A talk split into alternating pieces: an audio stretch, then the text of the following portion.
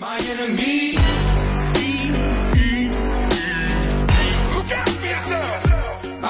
Amigas e amigos Brasilcast, olha aqui mais um episódio. Uma sexta-feira, dessa vez regrada a água, porque normalmente é vinho, é cerveja, mas hoje o assunto é mais sério, então a gente vai focar mais nesse tema. Sou Eduardo Mendonça, CEO da Base U, e hoje nós vamos falar de posições existenciais. É um tema bem complexo e, e diz muito sobre o comportamento das pessoas. Aqui comigo hoje nesse videocast está meu amigo Luiz, que vai falar dele. Luiz, fala de ti. Bom, boa tarde a todos. Eu sou Luiz Felipe Moura, sou psicanalista, sou mestre em psicanálise clínica pela Sociedade Internacional de Psicanálise de São Paulo. Aliás, entreguei hoje a minha tese de doutorado, mas ainda Opa! mestre por enquanto. Eh, sou também certificado em análise transacional aplicada pelo The Link Center da Inglaterra e estou aqui para falar um pouquinho com vocês sobre saúde mental Boa. voltado ao ambiente corporativo. E essas posições existenciais, que não é uma teoria muito antiga, né? Não, não. Nós estamos falando de algo que surgiu mais ou menos meados do século XX e vem se desenvolvendo. Ah, e apesar do nome ser complicado, não é tão difícil assim de entender, dá para a gente compreender bem e ver como isso pode afetar o nosso comportamento na empresa onde nós trabalhamos, no nosso ambiente eh, de trabalho ou corporativo. Né? Isso é muito legal porque ao longo da vida a gente passa muito mais tempo no trabalho do que em casa com a família, por exemplo. E entender esses comportamentos, eles podem nos ajudar a ter uma vida mais saudável do ponto de vista mental. E vou, eu até quero te agradecer que você compartilhou o PPT comigo, porque eu também não conheço muito sobre isso. E aqui a gente tem o. Eu, eu vou entrar aqui no mais, menos, menos, mais, menos, menos, mais, mais, mais, menos, mais, menos, ou seja, ok, não ok, não ok, ok. Rapaz, que confusão. Eu comecei a ler sobre isso, me deu uma bugada. me deu uma bugada geral. Bom, é, esse é um tema bastante interessante, né? E vamos começar então falando, primeiramente, antes da gente entrar nas posições existenciais propriamente ditas, um pouquinho sobre neurociência. Nós vamos precisar de um conceito que é importante, né? Quando a gente pensa em termos de neurociência, no desenvolvimento do ser humano, Legal. o nosso principal órgão em termos de consumo de caloria é o cérebro. Sim, sim. Então, eh, o cérebro humano ele se desenvolveu muito mais do que né, os outros animais, mas a contrapartida disso né, é que ele também precisou evoluir no sentido de criar todo um processo de economia psíquica, de economia de energia mesmo, né, para poder ah, a gente sobreviver, né? Uma vez que se a gente for pensar no consumo de calorias, né? Todos nós hoje um pouco mais Ah, cheinhos, né? cheinhos. Isso é uma coisa bem moderna, né? Antigamente a gente não tinha essa vastidão Não, né? não, de, de calorias e de energia à disposição dos nossos órgãos, principalmente do cérebro, né? Com E um dos certeza. processos, né? Que ah, o cérebro se desenvolveu fazendo é mantendo aprendendo a manter aquilo que era mais vantajoso e importante na mente, prestar atenção naquilo que é mais fundamental. Né? Então, se a gente for pensar isso. numa cena, numa floresta, por exemplo, né? pensando lá nos primórdios né, da raça humana, num ambiente hostil, ah, o que, que sobressaía numa cena e que era importante o cérebro registrar? As ameaças. Sim, né? com certeza. Então, precisava me defender de alguma forma dessas ameaças. Exatamente, Hum. né? Então, ah, a gente pode imaginar uma cena né, com muitas árvores, muitas plantas, muitas frutas e um tigre.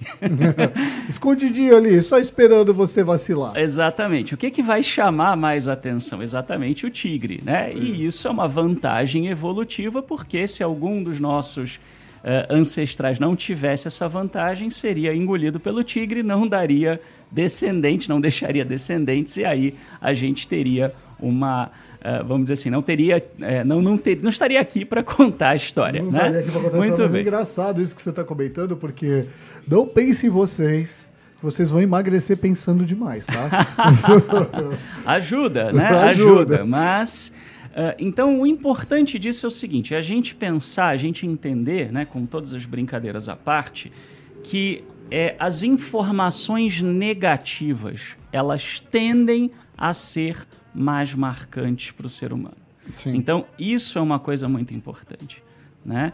Uh, eu sempre gosto de contar o caso uh, de, uma, de uma paciente que, num dado momento, ela me perguntou assim: Felipe, será que as pessoas que estão me desejando mal, será que elas têm o poder de fazer com que o meu negócio vá por água abaixo, né? Nossa, que loucura. Quantas pessoas... O mal olhado. O mal olhado. O né? mal olhado, a inveja. Exato, né? Quantas pessoas não têm, né? Uma pimenta, né? Uma Sim. pimenteira lá na porta de casa, Justo. né? Um molho grego no- na porta do, do, do escritório, né? Mas uma coisa interessante, aqui nós não estamos com o objetivo de falar se essas coisas existem ou não, não é meu papel, mas é meu papel apontar o seguinte, né? Eu perguntei para ela, você acha que essas pessoas podem, através daquilo que elas desejam para você, influenciar o seu destino? E ela disse, ah, eu acho que sim. E aí eu pedi para ela, ela enumerar quantas pessoas torciam por ela, quantas pessoas gostavam dela. Do que ela faz. E ela começou a contar, né, já passou de 20 pessoas que gostavam dela e que torciam contra. É, perdão, tor- torciam a favor. E quantas pessoas torciam contra ela? Hum. Ela contou duas pessoas.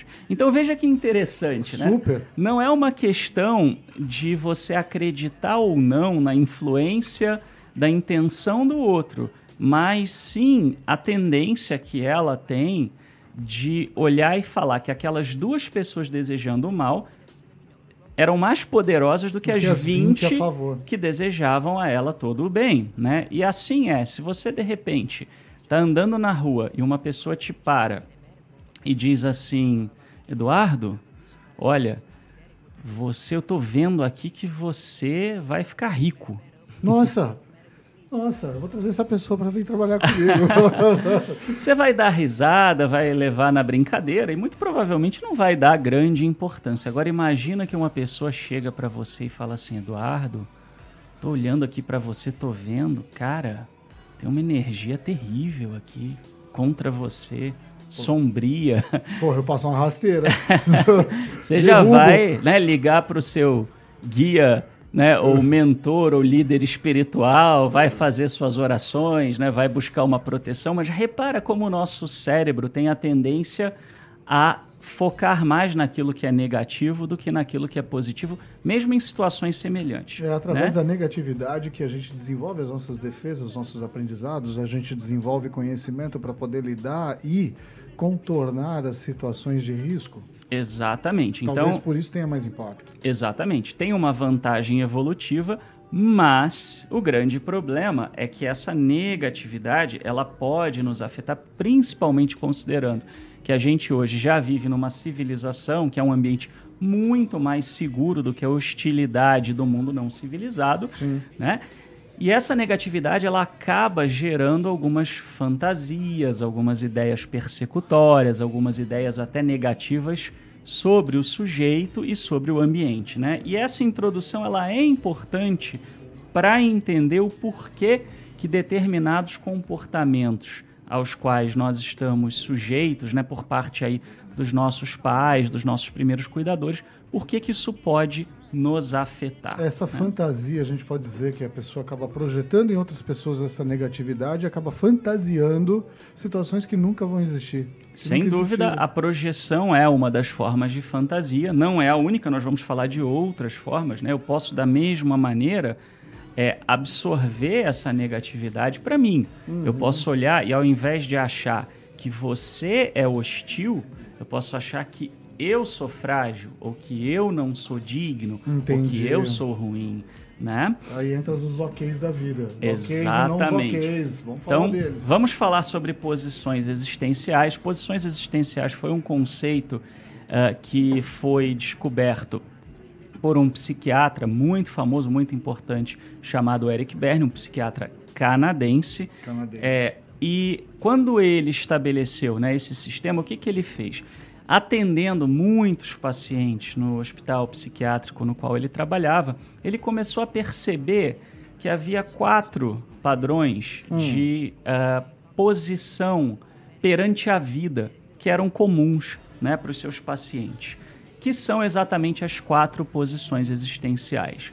Nossa, é interessante, porque ele deve ter passado anos observando o Sim. comportamento das pessoas, né? Porque esse tipo de resultado não sai assim em alguns meses, são anos de, de avaliação, né? Sim, sem dúvida. Ele era psiquiatra, ele era psicanalista, ele era um grande estudioso e passou anos né, trabalhando com pacientes e grupos de pacientes ah, no seu hospital psiquiátrico, atendeu também organizações, corporações, Legal. e com isso ele conseguiu estabelecer esses critérios. Né? E as quatro posições existenciais que nós vamos falar aqui, é, elas envolvem ser ok ou não ser ok. Né? Sabe que eu vi uma coisa engraçada nessa semana, até lendo um pouco a respeito do tema? Okeidade. Uhum. Uma pessoa falou de okeidade. Eu parei na hora e falei, oi?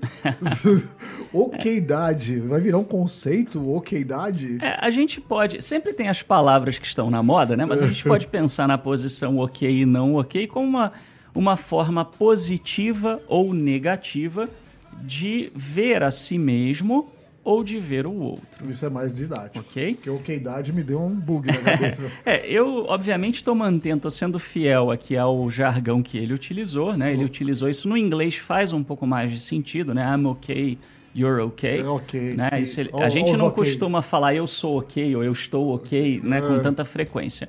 Mas é, usando, né? Desse conceito dele, antes, na verdade, da gente entrar na explicação propriamente dita dessas posições existenciais, eu gostaria de também agregar um outro elemento aqui que eu acho que vai ser relevante também para a gente entender que é o seguinte: Boa.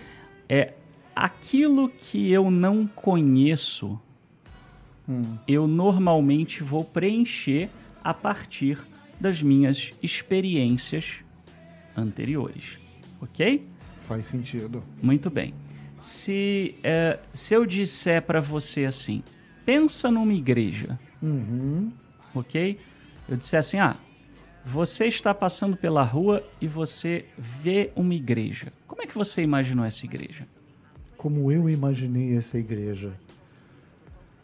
Do ponto de vista é, físico, dito, Uhum, isso. da, da- da estrutura, é aquilo que eu aprendi quando criança. Exatamente. Né? Ou seja, como é que eu posso explicar a arquitetura de uma igreja? igreja sendo igreja. Que cor você imaginaria uma igreja? É, então, dentro da minha educação religiosa, a minha igreja é cinza. Cinza. Então, talvez, justamente pelo fato de você ter crescido numa igreja com arquitetura cinza, eu digo para você, pensa numa igreja, ou posso dizer, estive numa igreja, e você vai pensar num, num prédio cinza. Sim. Repara? Né? Mas quem disse que a igreja que eu estou pensando não é, por exemplo, uma igreja que tem ali na Avenida Tiradentes, em São Paulo, que é laranja? Laranja. né? Mas se eu disser para você, por exemplo, olha, eu fui à escola ontem, né? Hum, Você provavelmente vai imaginar uma escola também com base sim. em nas- elementos nas minhas experiências anteriores. que dizem respeito à sua experiência anterior. Né? Da mesma maneira, é, eu tinha um amigo que, primeira vez que eu olhei para ele, pensei, nossa, que cara simpático, que cara legal, quero ser amigo dele. E ele tinha assim um bigodão, parecia o Mário Bros, né? e eu me lembro daquele bigode chamar atenção, né?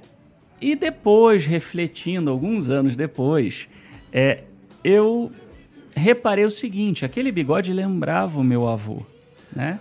Que legal. Então, eu tinha uma marca de memória Sim, de que bigode estava associado a pessoas simpáticas, sim, né? sim. E não havia garantia nenhuma de que aquela pessoa fosse uma De pessoa fato, simpática. Exato. Mas eu já tinha uma tendência a fazer isso, né? olhar e já classificar. E da mesma maneira, a gente vai classificando as pessoas, olhando para as situações a partir das nossas experiências.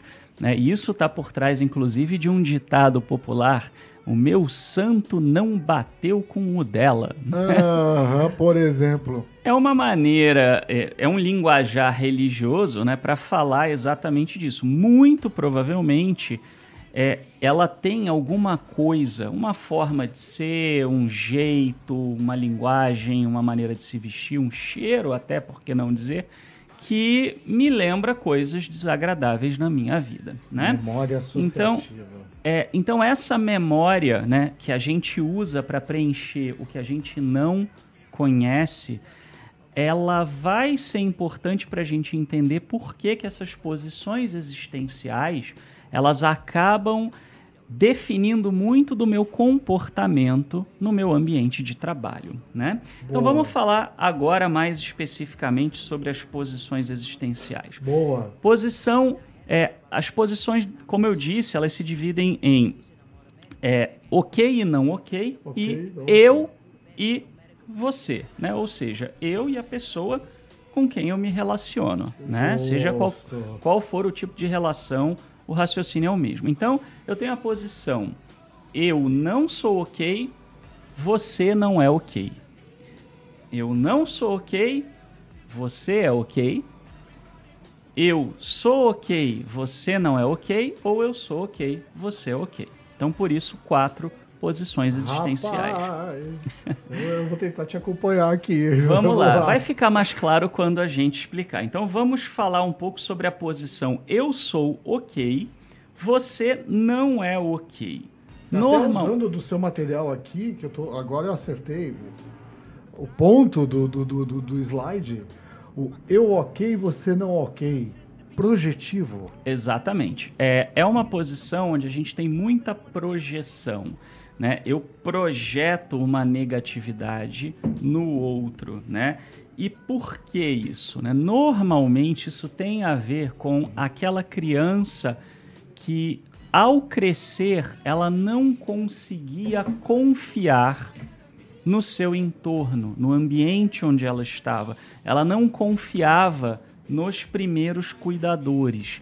Muitas vezes por quê? Porque ela não era aceita, não havia uma integração muito positiva. Ela podia ser, por exemplo, uma criança muito agredida, né? Isso acontece. Então, ela começa a olhar a todos ao redor com muita desconfiança.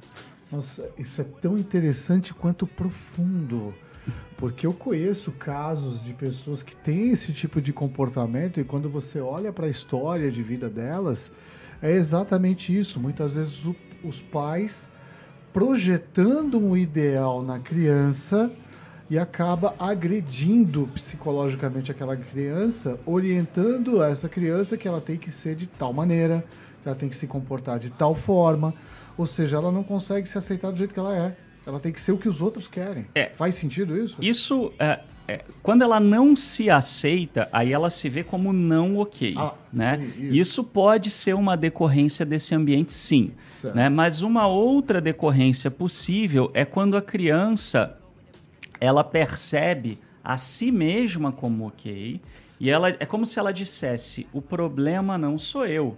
O problema é o outro. Muitas vezes como uma defesa, né? como uma- um mecanismo de autodefesa psíquica. Uhum. Né? Então, essa pessoa que desenvolve esse tipo de estrutura, normalmente ela vai ter algumas frases que são características.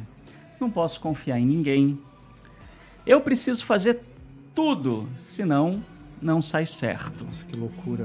Todos estão contra mim. Né? Então, é muito comum que pessoas é, que são assim, elas sejam paranoicas, né? em certa medida. Que loucura. Né? A paranoia ela é nada mais, nada menos do que isso. Eu não vejo uma negatividade em mim, qualquer Aham. coisa negativa em mim, não, não é meu, é do outro. Né? Certo. Eu conheci um caso de uma, é, de uma senhora que ela apanhava tanto, ela apanhou tanto, mas tanto, mas tanto, tudo que ela fazia estava errado. E ela apanhou tanto quando criança que a mãe chegou a arrancar os dentes dela. Que loucura. Né? E ela então desenvolveu essa posição. Aham. Então, ela estava sempre certa. Por quê? Porque ela morria de medo de estar errada. Né? Então, a culpa era sempre do outro. Né? E são pessoas que frequentemente elas vão trazer um perfeccionismo exacerbado. Elas vão ser é, aquelas pessoas que não serão bons gestores, bons líderes, porque não vão ter uma capacidade que é importantíssima num líder, que é a capacidade de delegar. Delegar. Então essa pessoa, ela pode até ser, por exemplo, numa empresa de TI, um excelente técnico.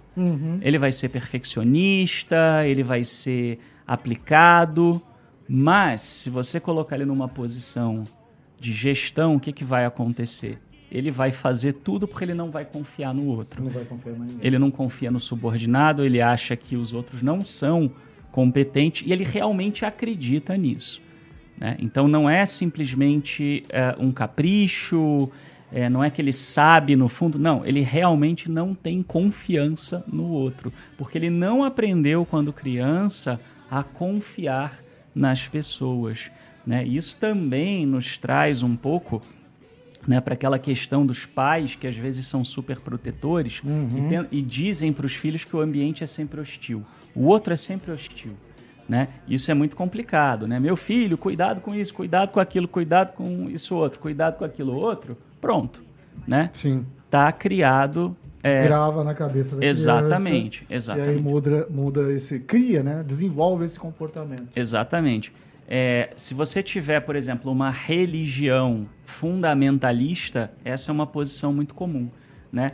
Quando você tem na religião aquela tendência a a única forma correta é a nossa, do nosso grupo, do nosso jeito, da nossa maneira de ver e de interpretar. O que, que acontece? O que eu ensino é exatamente isso. Eu sou ok, né? Você Sim, não é ok. Então o é outro não é ok. Então você acaba tendo né, uma desconfiança muito, muito grande. E esse tipo de pessoa, obviamente, acaba sendo nocivo no ambiente de trabalho, porque essas pessoas também elas podem ser muito fofoqueiras, elas podem, né? Porque elas com facilidade falam mal do outro, né? Elas podem é, apresentar uma ingratidão muito grande também, né? Elas podem com frequência, é, até quando elas se sentem inseguras, né, fazer uma coisa que o, o próprio Eric Berne chamou de discount, né, que é- foi traduzido como desqualificar, que é o descontar. Eu reduzo o valor do outro,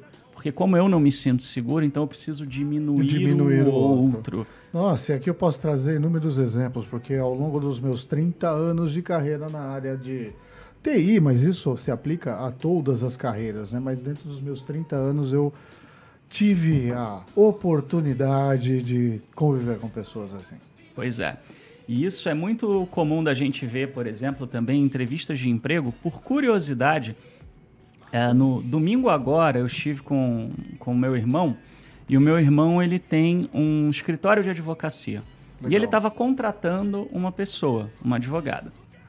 E ele teve duas indicações. Uma era mais qualificada, a outra não era tão qualificada quanto essa. Certo. A favorita à vaga chegou e ele perguntou por que, que você está saindo do seu último escritório, né? E aí ela falou assim, ah, porque lá não dá. Tudo é nas minhas costas, tudo pedem para mim, é, ninguém ali me respeita, ninguém ali trabalha direito, tudo sou eu que faço, é, e eu não consigo dar conta de tudo que eles me demandam, porque ninguém faz nada lá direito e acaba tudo sobrando para mim, meu chefe é isso, e meu chefe é aquilo, e aquele lugar é aquilo outro, né? Meu irmão agradeceu, imediatamente acabou a reunião, né? Ele virou pro, pro acho que pro sócio dele, que era a pessoa com quem ele estava, e disse assim: "Olha, você vai me desculpar, mas essa pessoa aqui já, ó, tá fora", né? Tchau, tchau pra ela. Exato. E aí, é, ele trouxe uma outra pessoa, né? Quer dizer, houve a, a entrevista com a segunda pessoa. A segunda pessoa não era tão qualificada quanto a primeira, mas quando ele fez essa pergunta, ela disse: não. Eu sou muito grata ao lugar onde eu estava, eu sou muito grata às pessoas que é, me ajudaram, me acolheram, sou grata ao meu chefe, me dou bem com todo mundo, acho aquele local fantástico.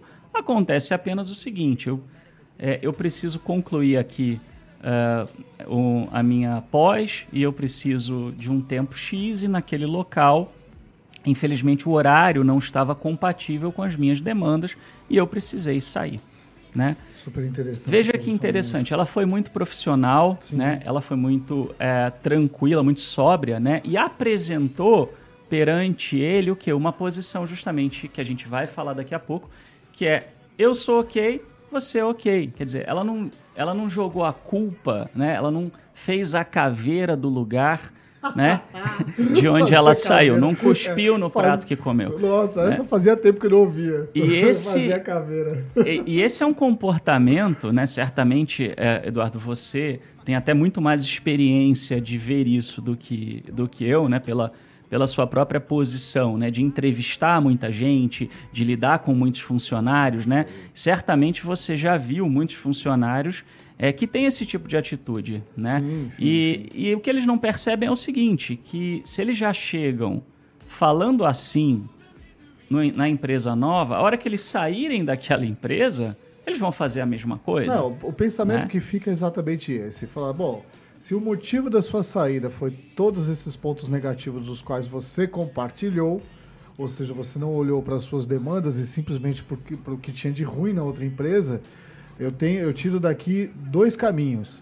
O primeiro caminho é saber se esses pontos negativos afetam de alguma forma a minha empresa e se afetam, se eu posso corrigi-los e se eu não posso corrigi-los, ele vai falar mal quando sair. Então eu nem Exatamente. contrato, porque eu já tenho outros problemas para resolver. Exatamente. É. Então, esse é um ponto. E eu queria deixar claro o seguinte: as pessoas, muitas vezes, que estão nessa posição, elas não fazem isso por maldade. Não, elas sim. foram colocadas Nesse lugar. nesse lugar, elas aprenderam isso, né? sim, sim, muito, muito cedo na vida. Concordo. Mas elas precisam encontrar uma forma de transcender essa posição, né? E aí é, uma análise, ah, uma terapia pode ajudar. É, eu digo que a gente está passando por um período, e eu não sei nem se é década, tem algumas pessoas, alguns al- al- algumas pessoas aí da, da mídia que falam que é a década do autoconhecimento. Não vou dizer que é a década, acho que isso vai muito mais além da década. É, o ser humano ele acordou de fato pela necessidade de se autoconhecer para se colocar melhor dentro do mundo que ele vive. E entender que talvez algumas coisas do modelo social que a gente con- conhece tem que mudar. Né? E é um processo de transformação que vai levar bastante tempo, mas só o fato das pessoas acordarem para isso já é. Puta, é bingo, é gol. Já valeu a pena. Fazendo um, um resumo aqui, até agora, pelo menos, a gente passou pelo ok, eu sou ok, você não é ok. A gente falou do eu não sou ok, você é ok? Não, ainda é, esse é o próximo que nós então vamos vou- falar. Então, vamos, vamos entrar nele. Vamos lá. É, então, é, quando, eu, quando eu chego né, nessa, nessa outra posição, né, eu não sou ok, você É ok. Né? Essa ela é uma posição, de- a gente diz que ela é depressiva e ela é introjetiva. Né? Por quê? Porque eu me volto para dentro, eu pego né, esse, esse desconforto, eu pego aquilo que é ruim e eu jogo para dentro de mim. Né? Eu assumo a responsabilidade. Né? Então, é, a gente pode ter um ambiente onde uma criança muito agredida ela desenvolva essa posição? Pode, Tá. né? Mas também é, a gente costuma né, ter um pouco aquele estereótipo de que só dá errado na infância se a criança foi agredida, né? É, Mas, é. por exemplo, uma criança super protegida, que é o contrário, ela também pode desenvolver isso, né? Então imagina aquela criança que a mãe sempre passa a mão na cabeça. Tudo que vai fazer, não, meu filho, pelo amor de Deus, não é assim, né? Justo. Vai cair da bicicleta, né? Vai lá, mãe, segura a bicicleta. Sim. Né? O que, que a criança ela aprende? Que ela precisa do outro, né? Para poder eh, se constituir como sujeito, né? Então a gente tem aí uma, uma posição, né? Que é como se a criança recebesse uma ordem de não pensar, né? Não é tipo pense. uma codependência? Sim, uma simbiose pode se estabelecer a partir dessa posição, sim. Que né? Isso é muito comum. É, não é o único, eh, vamos dizer, não é o único resultado, mas a simbiose certamente ela se classifica aqui. Eu não sou ok, você é ok. Uhum. Ou seja, eu preciso de você para existir. Né? Esse tipo de pessoa é, acaba tendo muito sentimento de medo, de culpa, de inferioridade, né? Então, assim, ela não confia em nada do que ela faz, ela se acha sempre indigna, né? Então, é, essa pessoa, muitas vezes, ela pode trazer complicações para o ambiente de trabalho onde ela está, é, por ficar com um excesso de medo, um excesso de dependência. Pode ser o contrário, né? Aquela pessoa que ela não dá um passo, sem consultar o chefe. Sem consultar né? o Leva chefe, pedir muito tempo, né, para que ela se sinta mais é, com mais autonomia. Essas pessoas normalmente elas é, acabam não sendo muito bem sucedidas na sua vida profissional porque elas se sentem indignas. Às vezes eu tenho casos de pacientes né, que chegam para mim e dizem assim: porque eu estou há 10 anos né, na empresa e o meu chefe nunca me deu um aumento. Né? E eu digo, mas por que, que você não pediu? Por que, que você está há 10 anos e você nunca contemplou O né, aumento, um né? aumento? Que loucura, Né? cara. Então isso tem a ver com como a pessoa se sente. Que loucura. O papo ele é muito extenso, ele é profundo, merece essa atenção e esses detalhes e os exemplos que a gente traz, inclusive para o mundo corporativo, pô, mexe muito com a cabeça das pessoas. A gente vai dar uma pausa até para poder tomar uma aguinha e já já a gente volta. Maravilha. Amigas e amigos, Basion Cast, nós voltamos depois de uma pausa para tomar uma água, para dar uma refletida sobre tanta informação que a gente recebeu do primeiro bloco, que é um assunto tão profundo, né? E a gente vai dar continuidade, porque ainda a gente tem mais eh, tem que dissecar um pouquinho, pelo menos mais dois, mais duas posições existenciais. Tem uma tarefa aqui importante para cumprir. Que é o eu não sou ok e você também não é ok. Tipo, Mas- eu vou ficar de mal. Mas antes da gente, da gente chegar nisso, a gente, é, eu estava falando ainda da outra, né? A gente acabou entrando nos comerciais, mas eu queria colocar um pouco das frases típicas da pessoa que é, que tem a posição eu Ah, é não um sou ok, hashtag fica a dica importante. você é ok, exatamente. Né? Então esteja atento a frases do tipo eu não mereço, eu não consigo, não consigo fazer, eu nunca serei como o fulano, né? Ou seja, coisas que desmerecem o sujeito, né? E colocam sempre o outro como estando num patamar acima, como estando melhor, né? Então, é, isso daí já é um sinal, né, de que a pessoa pode ter essa posição na qual ela, como a gente disse, né, desde criancinha aí foi desqualificada. Às vezes nada do que ela fazia estava bom, nada era visto. ah, às vezes ela levava também muitas broncas, né? É difícil a gente saber num ambiente tóxico ou hostil qual é a posição negativa, digamos, que vai aparecer, mas certamente um, um menuzinho ali, né, um não ok vai aparecer Um não ok em algum aparecer. lugar, né? Sim, sim. Muito bem. Então, agora sim, indo para a posição que você disse, né? Eu não sou ok, você não é ok. Essa é uma posição meio nihilista, no sentido não da filosofia nihilista, mas no sentido de que a pessoa ela não está feliz com nada, nada importa. Eu nada vou é levantar bom. o dedinho. Que você- a hora que eu li isso no, no, no- no material que você me mandou, nihilista, eu falei, rapaz, acabei de enriquecer o meu português. é até legal, é, até pelo alcance que esse tipo de conteúdo alcança, a gente falar um pouquinho do que é esse nihilista.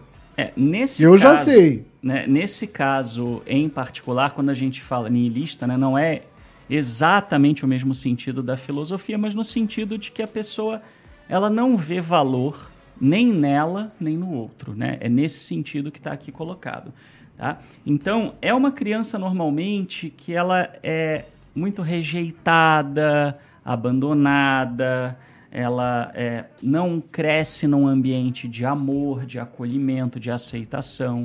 É, crianças que têm um histórico de rejeição, por exemplo. né? Eu já atendi muitos casos de pessoas que os pais de repente saem da vida de uma forma abrupta, Sim. pais que dizem realmente que não gostam dos filhos, infelizmente isso acontece É uma infelicidade, mas. pais fato, que se acontece. ausentam da vida né, dos seus filhos.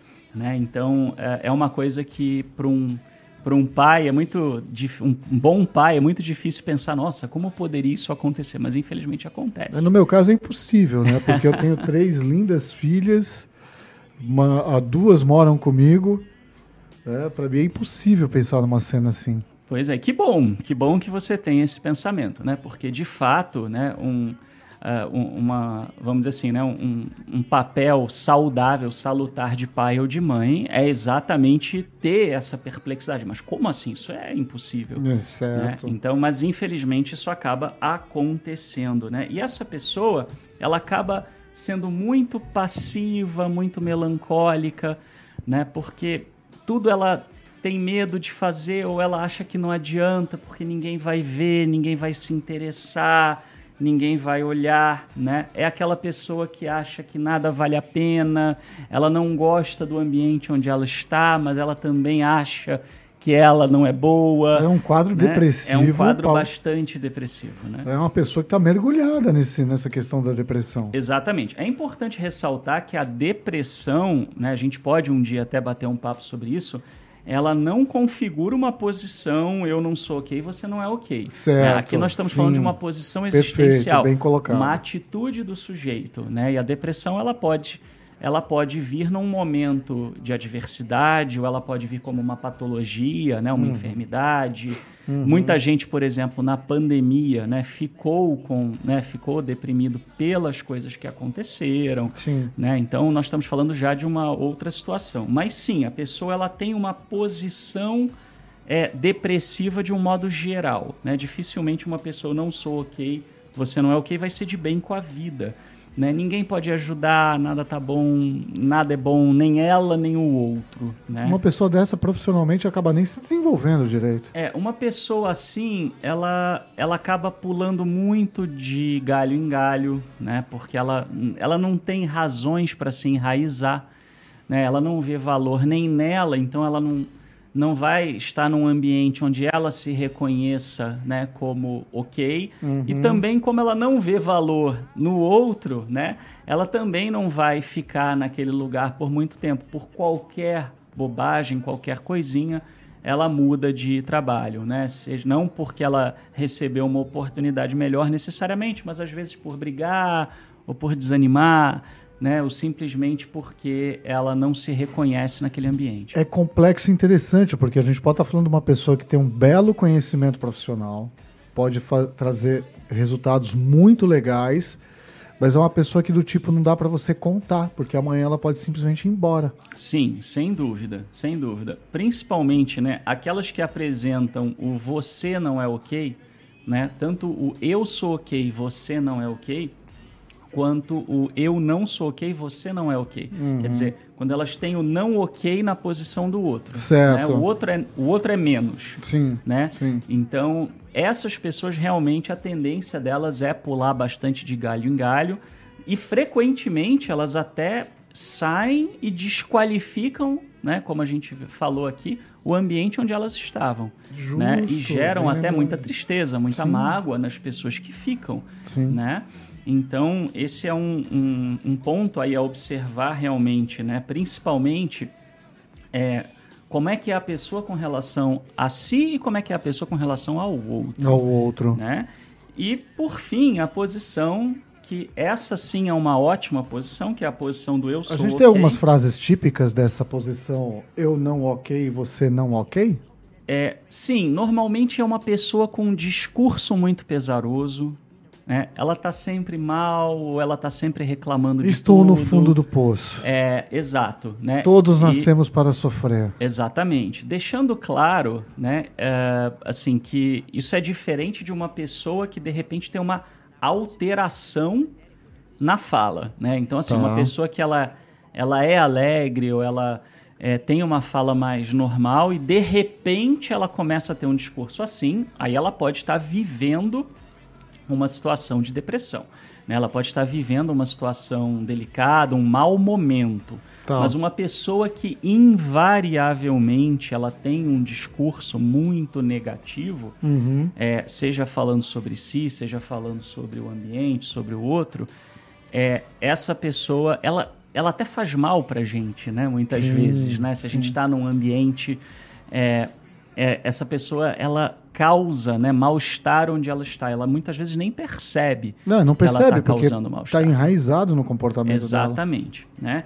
E aí a posição, finalmente, então, a posição eu sou ok, você é ok, é uma posição saudável, né? Esse é o mais mais? É o mais mais, a posição mais mais. É o todo mundo mais mais. Estou de bem com você e você né? de bem comigo. É, uma forma abreviada, né, de falar do ok é usando o sinal de mais, né, e o não ok menos. Então a gente fala da posição mais menos, menos mais, menos menos e mais mais, né? Então essa seria a posição mais mais. É tudo matemática no fim do dia, cara. é tudo matemática. É, desde, desde que Lacan, um grande psicanalista, né, começou a usar matemas, né, virou moda. Verdade. Então, é, essa criança normalmente ela teve um espaço é, de amor, mas na medida certa, né? Aquele amor que não sufoca, né? O amor que também cobra, que permite crescer. Então, é, eu gosto da metáfora da bicicleta, né? Então, é Boa. aquele pai que deu a bicicleta, mas deixou levar o tombo. Se a criança Sim, levou o tombo, sim. pegou no colo, deu beijinho, mas falou: levanta e vai andar de novo, porque a vida é feita de altos e baixos. A vida né? é feita de você cair, se levantar, tirar a poeira do corpo e continuar andando e fazer cada vez melhor. Exatamente, né? Então, essa pessoa, ela vai ter um ótimo perfil para duas coisas e, portanto, é, ela vai ser muito preciosa, né, para um ambiente de trabalho. Ela tanto se dá bem com um trabalho em equipe, porque ela não vai se sentir inferior à equipe, nem vai se sentir superior à equipe. Ela reconhece que as pessoas ao redor dela têm defeitos, mas também tem qualidades, tem coisas boas a contribuir, também tem coisas que precisam melhorar. Né? Eu prefiro até nem usar a palavra defeitos, e sim usar desafios, dificuldades, né? porque os nossos defeitos podem ser as nossas maiores qualidades, é uma questão de contexto. É uma, é uma questão de contexto, e a partir do momento que você identifica aquilo, ou num primeiro momento classificando como um defeito, significa que eu posso consertá-lo. Exatamente, né? E a gente pode melhorar. Se eu encaro também como um desafio, eu não preciso é, ser negativista, né, com relação a isso. Eu posso ver nisso uma oportunidade para o meu próprio crescimento. Sim, né? não tenha dúvida. E também são pessoas que são bons líderes, porque elas são aquele tipo de liderança que vai saber delegar, que vai saber motivar, que não vai cobrar em excesso de um profissional, porque vai entender que aquela pessoa ela tem é, os seus limites, né? mas vai também desafiá-lo a crescer, vai vê-lo positivamente, vai delegar e vai saber identificar também as áreas onde aquela pessoa pode ser melhor aplicada e empregada. né? Nossa, esse tipo de Então- observação é, é perfeito, é sensacional. É, até pelo modelo de negócio do qual a gente trabalha na empresa, identificar é, justamente esses pontos de acordo com a necessidade dos clientes, por exemplo, de- dependendo da necessidade do projeto. Cara, isso garante uma entrega muito ok. Aproveitando aqui. É, garante uma entrega muito ok. Exatamente, é muito engraçado, né? Porque eu tenho, é, eu tenho alguns clientes no ambiente corporativo que é, é, me pedem para entrevistar pessoas, né? Para fazer esse, esse trabalho de triagem, né? E aí o camarada já, depois da entrevista, já entra na sala com um caderninho falando assim. E aí, é mais menos ou mais mais? Aí, cara. Quando é que você vai me dar o mais mais aqui? Eu tô precisando do mais mais aqui pro projeto que eu tenho para entregar. Ó, essa demanda aqui eu até topo o, o mais menos, mas esse aqui eu quero mais mais. E é engraçado isso, porque a partir do momento que você desenvolve esse conhecimento, ou tem acesso né, a esse tipo de informação, e olha para o seu negócio e fala: caramba, agora eu preciso de alguém mais mais, aqui eu topo mais menos, eu não topo menos menos, não topo menos mais.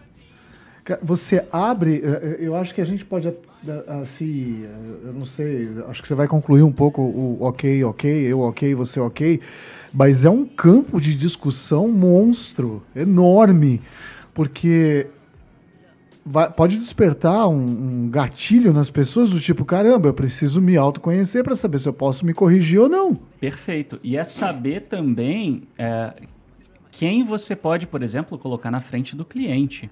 Eu já vi casos. Justo. É, eu vivi situações de ver, né, em, em algumas, alguns prestadores de serviço, por exemplo, pessoas que lidavam com o cliente e a pessoa nitidamente tinha uma posição mais menos, né, quer dizer, eu sou ok, você não é ok, tudo era culpa do cliente. O cliente estava sempre errado. A pessoa Olha chegava só. ao ponto não só de discutir com o cliente, como de desafiar o cliente. Que loucura. Outros casos também de líderes que tinham essa posição mais menos, eu sou ok, você não é ok, é, não parava funcionário com eles.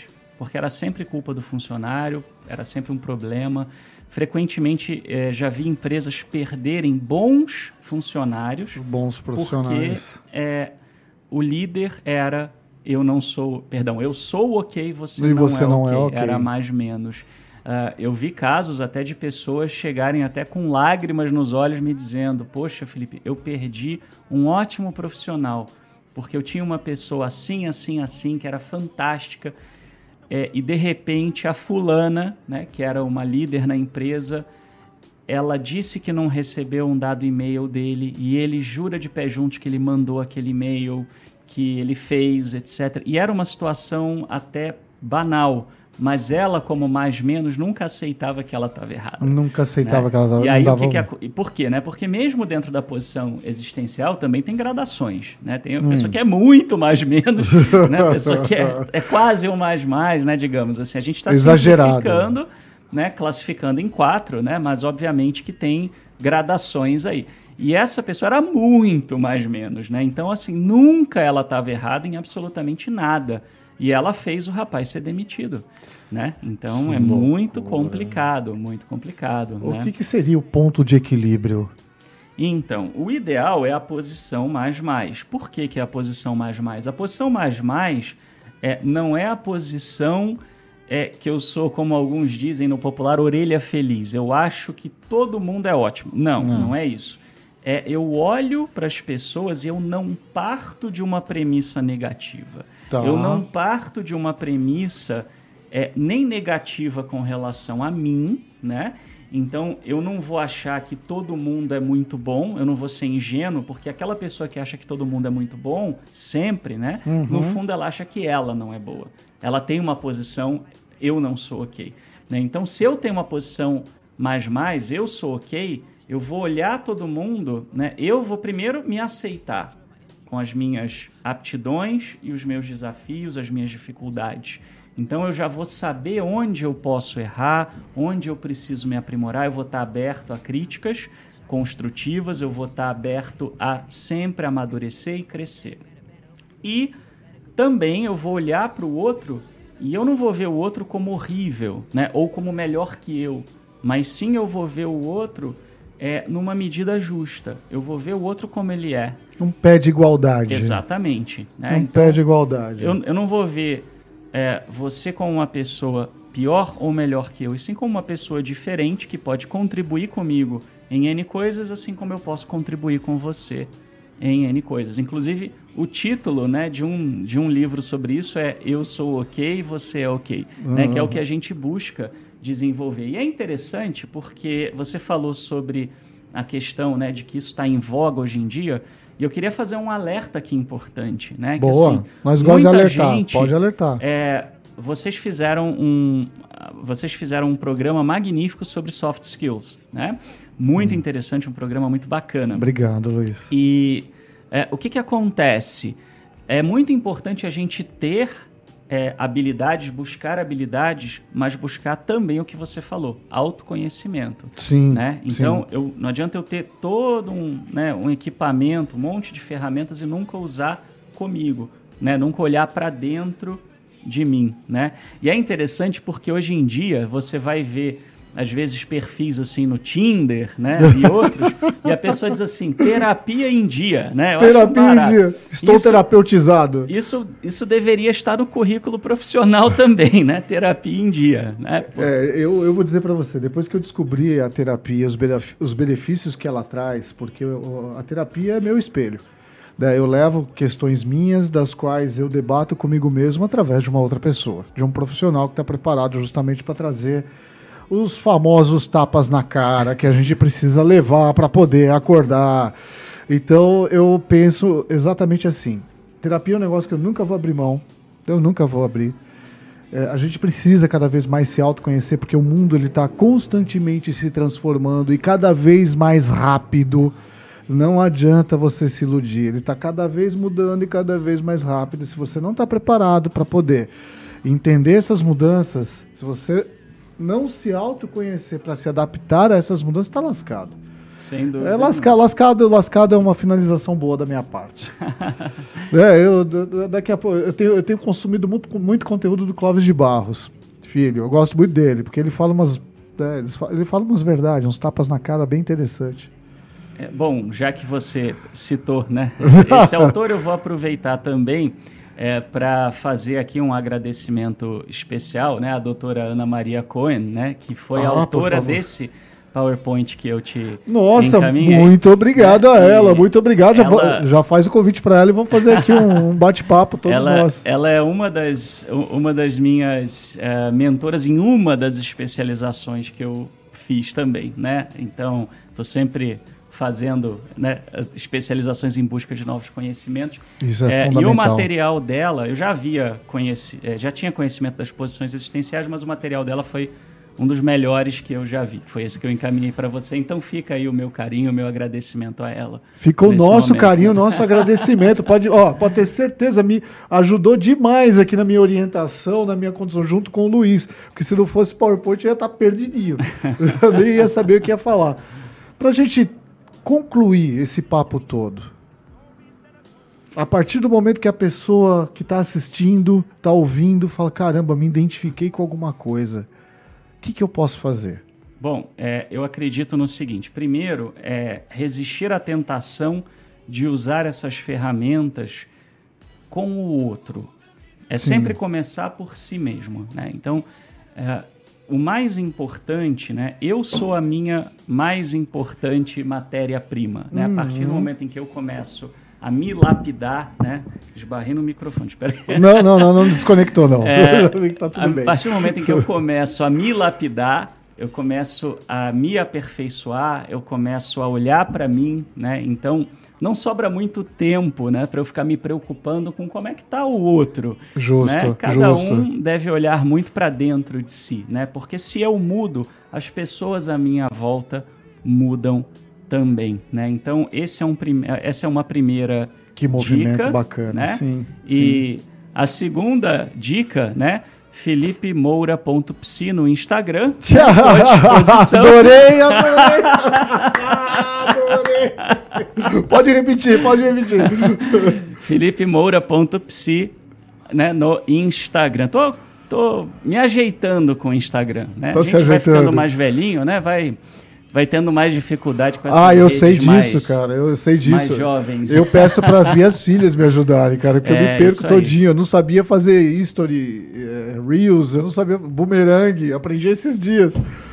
Ai, show de bola, E Luiz. fica o meu agradecimento Claro. a você, né, Eduardo, pela oportunidade. Espero estar aqui mais vezes para a gente bater mais papos aí sobre temas relacionados à saúde mental, à inteligência emocional e o mundo corporativo. Mas não tenha dúvida, porque isso é um assunto que merece muita atenção e a gente vai explorar muito isso. Obrigado, Luiz, por estar aqui. E, amigas e amigos, muito obrigado. Você que chegou até aqui, ó, aproveita bastante esse conteúdo. Tem muita coisa para a gente pensar e muitos outros temas para dissecar. Obrigado, Forte abraço. pessoal.